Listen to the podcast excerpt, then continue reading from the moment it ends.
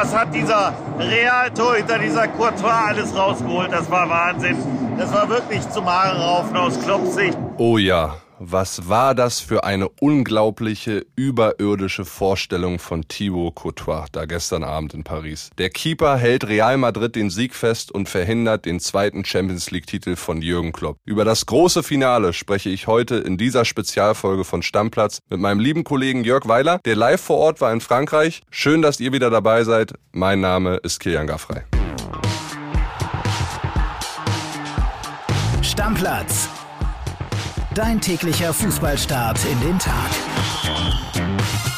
Einen wunderschönen guten Tag an diesem Sonntag. Die letzte Partie der europäischen Fußballsaison ist gespielt. Champions League Finale in Paris. Real Madrid gegen den FC Liverpool. Unser Mittelfeldass Toni Groß gegen Trainergigant Jürgen Klopp. Und zu diesem Kracher gibt's natürlich eine Spezialfolge Stammplatz. Ist doch ganz klar, oder? Die Königlichen gewinnen am Ende 1 zu 0 durch den Treffer von Vinicius. Champions League Titel Nummer 14 ist damit in Sack und Tüten. Was für eine unglaubliche Zahl, oder? Liverpool und Jürgen Klopp verpassen die Revanche für das Verlust verlorene Finale 2018 und das trotz deutlicher Überlegenheit. Schade, schade für Kloppo. Alles weitere habe ich direkt nach Abpfiff mit meinem Kollegen Jörg Weiler besprochen. Ihr kennt ihn ja. Normalerweise ist er seit über 20 Jahren BVB-Reporter und genau deshalb kennt er Kloppo auch so lange und so gut. Einen besseren Gesprächspartner hätte ich mir nicht wünschen können. Hören wir mal rein in unser Telefonat direkt nach Abpfiff von gestern Abend.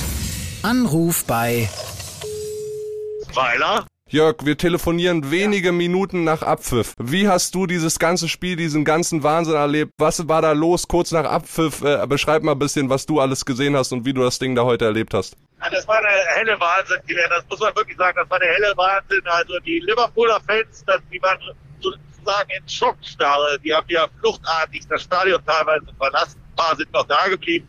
Aber ein Großteil war weg. Das war einfach Frust pur. Aber Größe fand ich jedenfalls Jürgen Klopp mal wieder bewiesen. Also der ist dann wirklich direkt zu Carlo Ancelotti hingegangen, hat ihn umarmt und Ancelotti hat ihn zurück umarmt. Und das ging dann wirklich eine ganze Weile. Das waren tolle, tolle Bilder. Da war auch jede Menge Anerkennung dabei von Jürgen Klopp. Das zeigt die Wertschätzung, die Jürgen Klopp auch für den Werdegang von Real Madrid hat. Liverpool hatte Chance um Chance um Chance, Jörg. Also es ist echt so die ärgerlichste, die fieseste Niederlage, die sie vielleicht in den letzten Jahren unter Jürgen Klopp erlebt haben, oder? Ja, kann man so sehen, aber wie gesagt, ich sehe so, was der gehalten hat, dieser Quartal, das war wirklich nicht in Worte zu fassen. Und dann hat äh, natürlich Liverpool auch noch kurz vor der Pause Riesendusel als das Tor von Benzema minutenlang. Ich habe selten eine Überprüfung gesehen, die so lange gedauert hat man konnte es immer noch nicht genau erahnen, was es denn jetzt eigentlich war. Da hatten sie natürlich auch nochmal Riesenglück. Also man muss sagen, im Fußball sagt man ja immer eine abgewichste Truppe. Wenn das irgendwie auf eine Mannschaft zutrifft, dann sicherlich auf die Königlichen, auf Real Madrid. Also wie die solche Spiele gewinnen, das ist mir immer noch ein Rätsel, aber das ist eben die individuelle Klasse, die sie haben. Und dann haben sie einen Vinicius Junior, was der gelaufen ist, was der sprinten kann, das habe ich auch selten gesehen, wie ein Hase, den kriegst du überhaupt nicht ein. Den würdest du auch nicht einkriegen, Kilian. Ja, ich schon lange nicht mehr und du erst recht auch nicht, Jörg. Und Real hat's ja auch verdient dann irgendwie am Ende gewonnen, weil sie halt immer diese Spiele gedreht haben.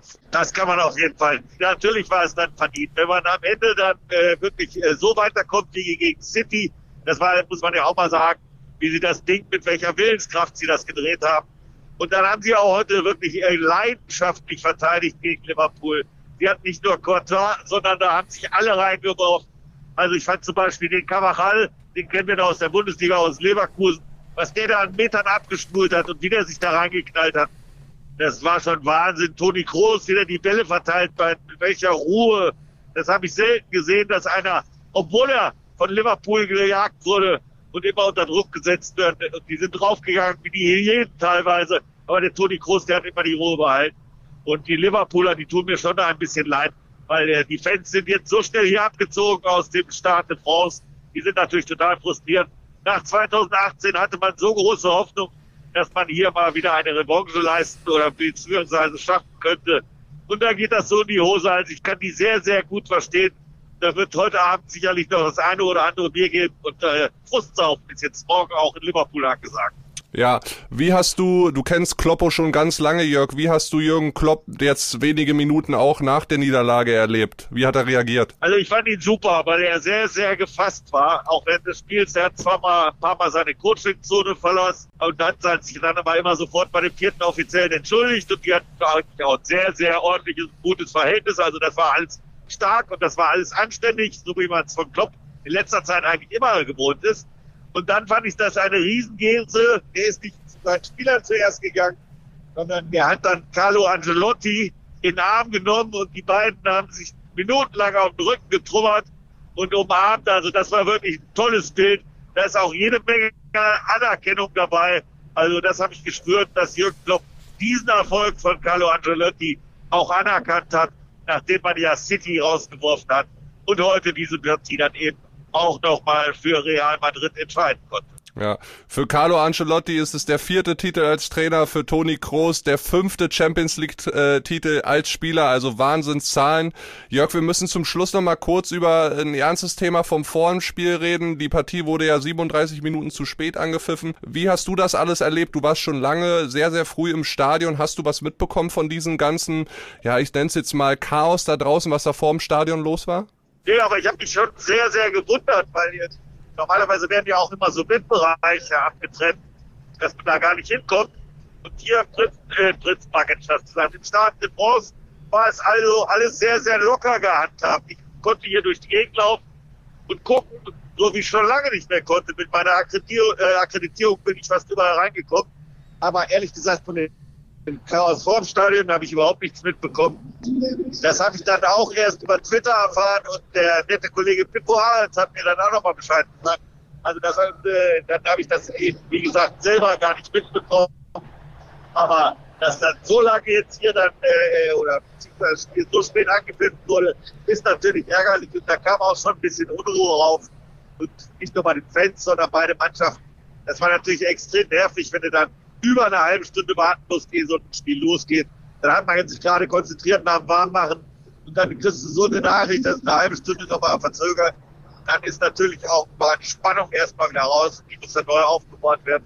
Also ich fand schon ganz schön ärgerlich. Ja, man muss auch schon sagen, am Ende des Tages, klar haben sich da irgendwelche dann reingedrängelt, die keine Tickets hatten, aber ich habe auch noch mal äh, während des Spiels, kurz vor der Halbzeit, Twitter-Videos gesehen, wo ganz deutlich erkennbar ist, dass Liverpool-Fans mit einer Karte vorm Stadion stehen und nicht reingelassen werden. Also das ist dann wirklich ein Unding und das für ein Champions League-Finale eigentlich unwürdig, muss man ehrlich so sagen. Auf jeden Fall. Also das gehört wirklich nicht und da kann man den Frust auch verstehen, ja. Jörg, wie geht deine Nacht jetzt noch weiter? Ziehst du noch mit den Realspielern um die Häuser oder was? Nee, mit den Realspielern habe ich ja nichts an der Glatze. Also da habe ich auch keine Lust heute Abend. Also die werden natürlich die, das Haus hier abreißen. Die Realfans fand ich auch super übrigens, was die für eine Stimmung gemacht haben.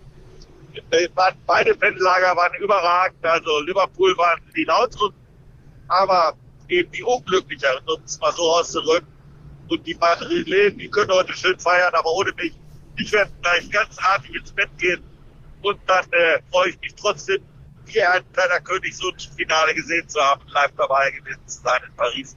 Das war wirklich geil und äh, da bin ich sehr, sehr dankbar, dass ich so ein Fußballspiel live sehen konnte. Jörg, dann eine gute Nacht dir, liebe Grüße aus Deutschland und geil, dass du für uns äh, mit vor Ort sein konntest. Gute Nacht. Gute Nacht, schlaf gut.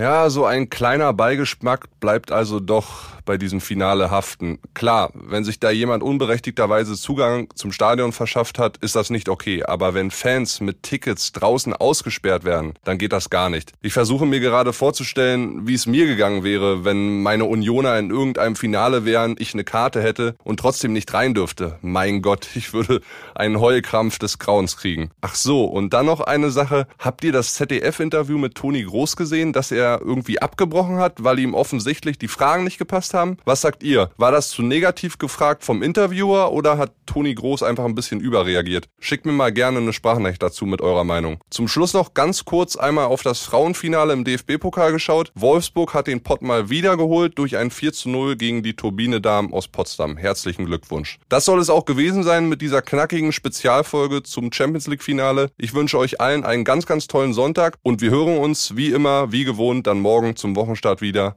Danke fürs Reinhören. Ciao, ciao. Stammplatz. Dein täglicher Fußballstart in den Tag.